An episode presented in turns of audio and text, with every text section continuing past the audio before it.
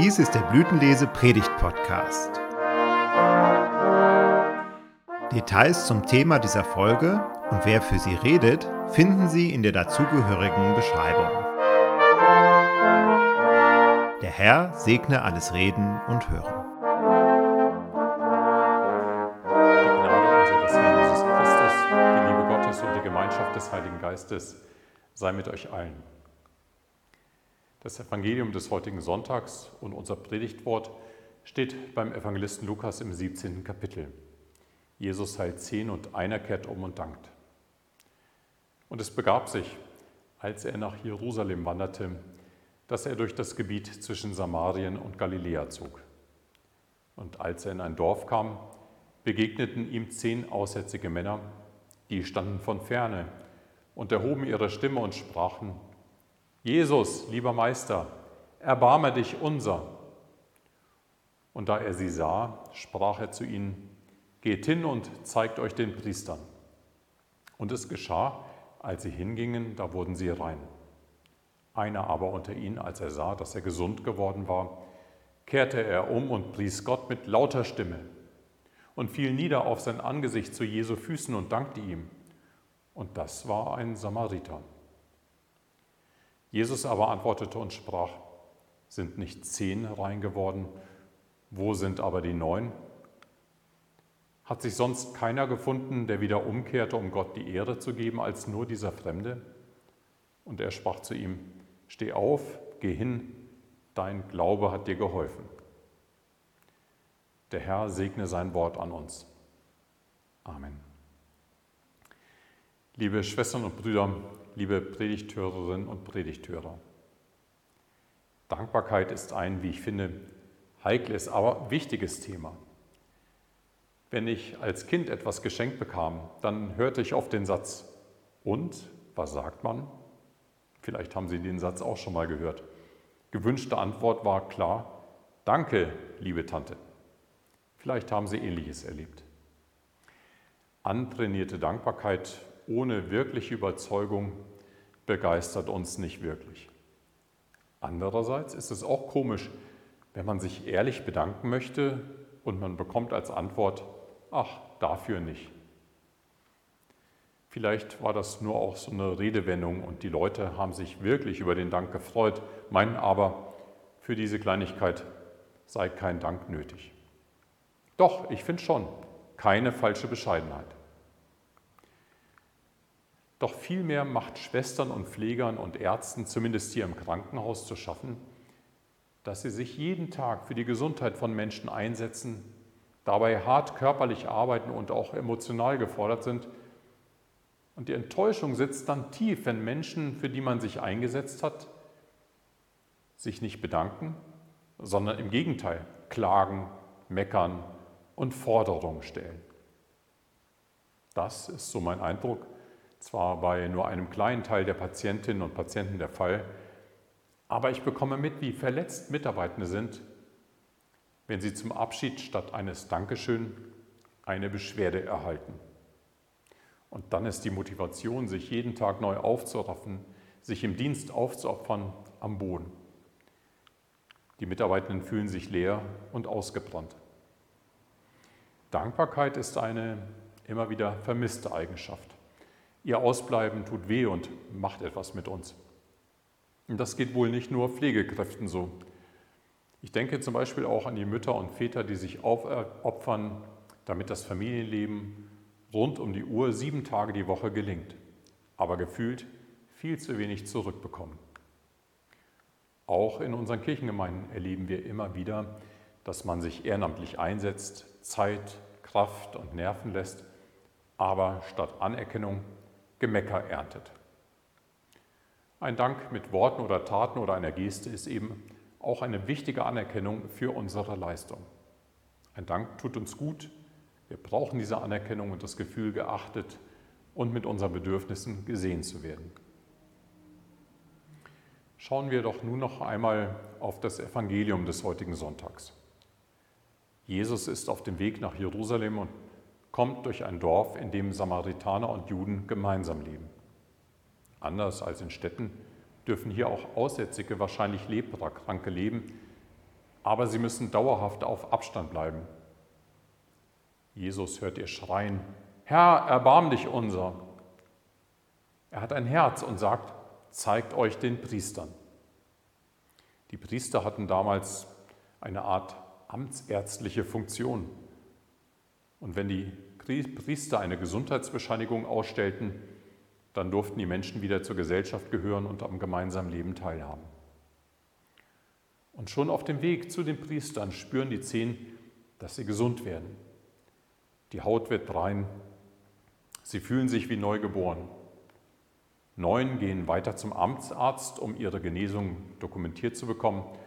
Nur einer preist Gott mit lautem Jubel, kehrt um, fällt Jesus zu Füßen und dankt ihm.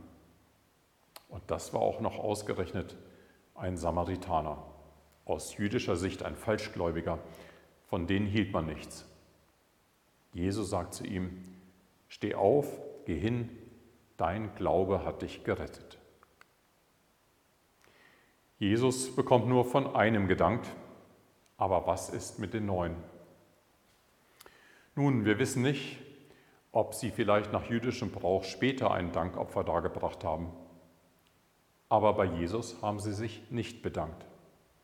Ihn als Gottes Sohn und Heiland haben sie nicht erkannt und anerkannt.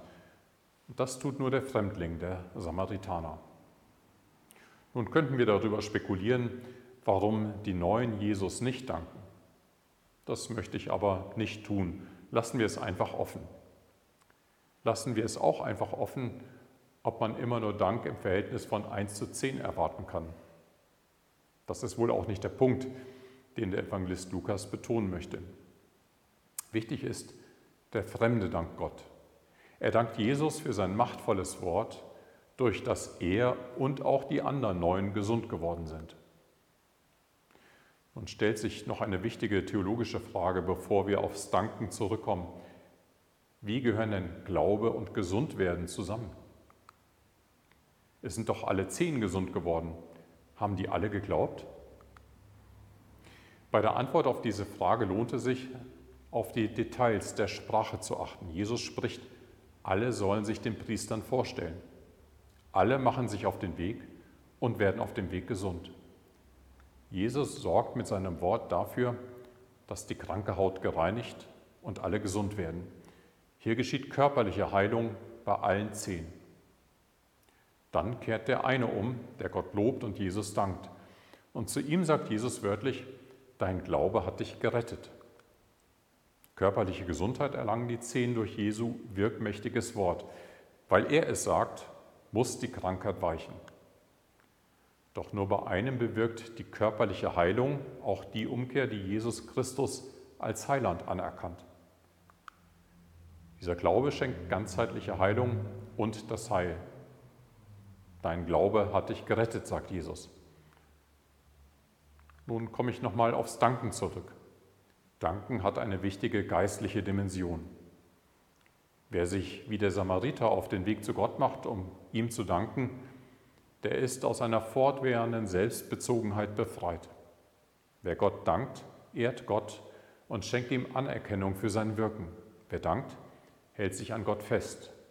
Das ist Ausdruck von Glauben, von Vertrauen.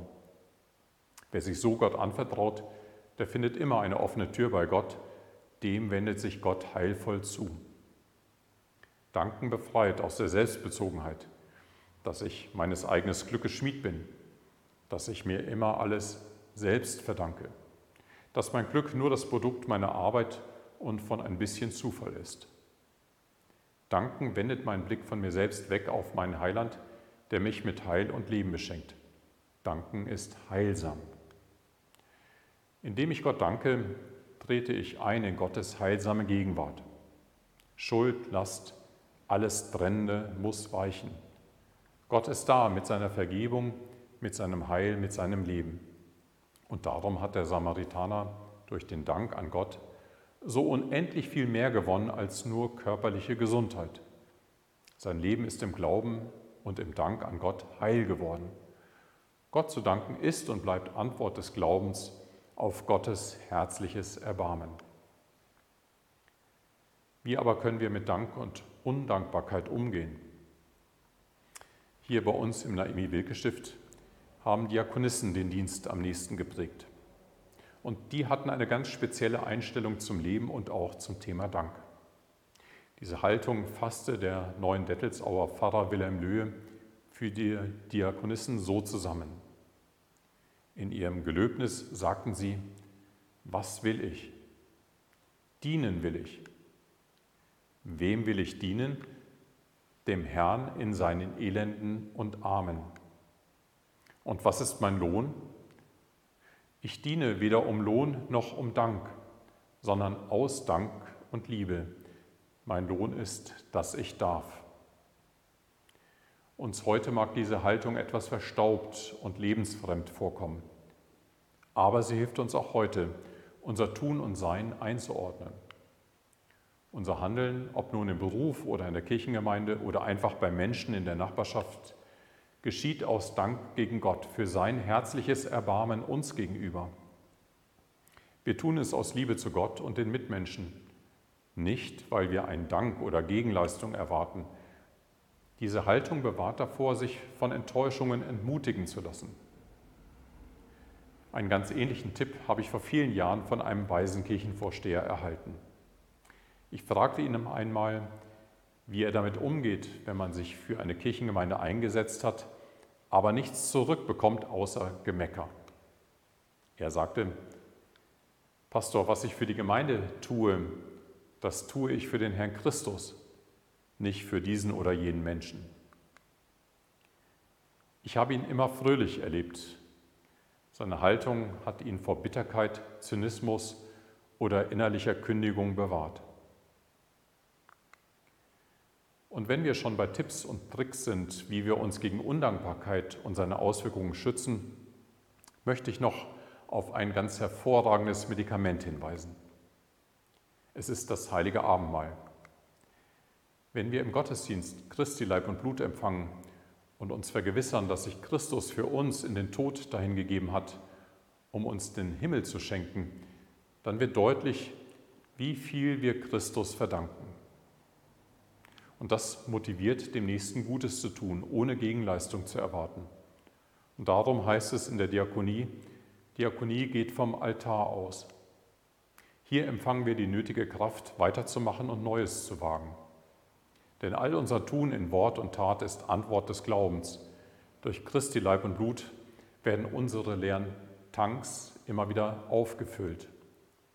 Gerade im Danken erfahren wir ähnlich wie der Samariter Gottes heilvolle Gegenwart und die Gewissheit, dein Glaube hat dir geholfen. Amen. Schließen möchte ich die Predigt mit einer Meditation zum Danken und einem Gebet aus Psalm 52, Vers 11. Wofür wir Gott danken, werden wir nie vergötzen oder anbeten, sei es Arbeit und Leistung, Ehe und Familie. Wofür wir Gott danken, werden wir nie verteufeln oder verachten, sei es Leiblichkeit und Sinnlichkeit, Verstand und Wissen.